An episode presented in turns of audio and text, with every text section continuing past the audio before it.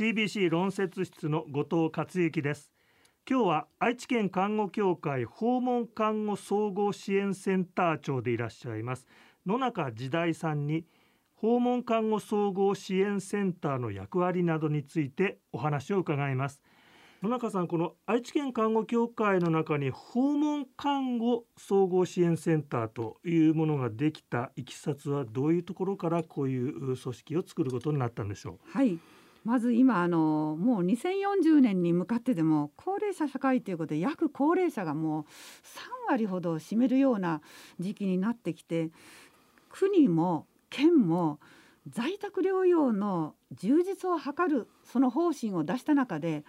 その役割を担うのが訪問看護というふうに私も思っておりまして協会も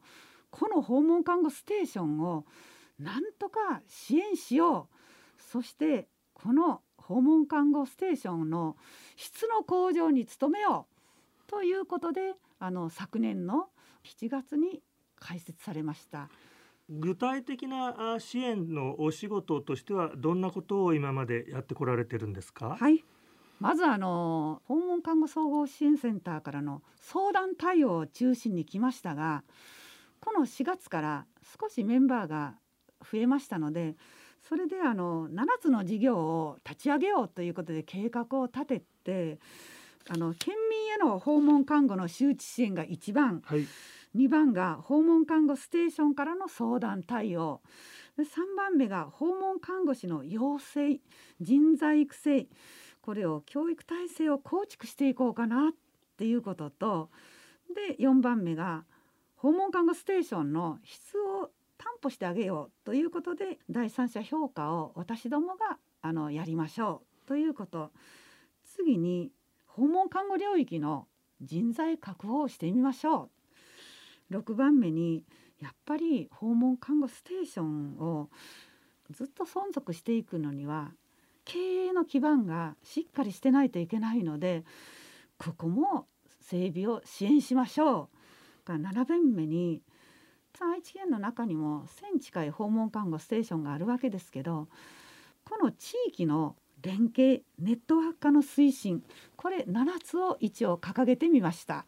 その中であの今年今現在特に力を入れて取り組まれていることが訪問看護の質の向上ですよね。現場の訪問看護とはどういうものであるべきかそしてそれを実際に実行してもらっているかどうかを愛知県看護協会の調査の専門家が出向いて調査する仕組みを今構築しようとしていると、はい、実はあのその目的は利用される方の人たちにその訪問看護の質の良いサービスをどう提供していくかっていうことに一番はそこがあの目的であります。患者さんやご家族が安心して訪問看護を依頼して同じようなこう質のものがサービスとして受けて、はい、あの幸せになれるような仕組み、はい、ということですよね。はい、そうです。今後さらにですね、あの在宅医療の重要性っていうのはまだまだ増していく中で、今後の活動に対する抱負があったら教えてください。その7つの中でまだあのようやく次年度力を入れるのは訪問看護師の人材確保と人材育成ここに力を入れながら、また続けてその訪問看護ステーションの質の強化も私たちも一緒にやっていこうかなと考えております。ということはまだまだ現場では人が足りてない状況があるというふうな理解でよろしいんでしょうか？はい大規模の訪問看護ステーション小規模の訪問看護ステーション様々ですのでまだまだ人が足りてませんあのやはりあの在宅医療のこう専門性を担う訪問看護をしっかりできる看護師さんをもっともっと増やしていくっていうことが今後必要だということですね。はい、そうですね。それとどうやってその今あのまあ、私たちプラチナナースとは55歳以上を看護協会の登録をしてもらったりしてその方たちの力も借りながら訪問看護ステーションをあのどのように私たちがサポート支援していくかっていうことも今頭の中に計画としては入れております。地域医療の中で在宅で療養されていらっしゃる患者家族にとって訪問看護っていう看護師さんはとても頼りになる存在なんですよね。はい、はい、そうですね。チーム医療をやる中でも一番のあのキーワードになってると思ってますそしてこの訪問の看護師さんが非常に一緒になって動いていった方があの私は利用者にとって非常にこれがメリットになるのかなと考えております。あとその実際の訪問看護の現場からこの総合支援センターの方にこういった情報が寄せられてそれにまたお答えしたりというやり取りがあったエピソードなどありましたら教えてください。はい、一度あの立ち上げた時昨年は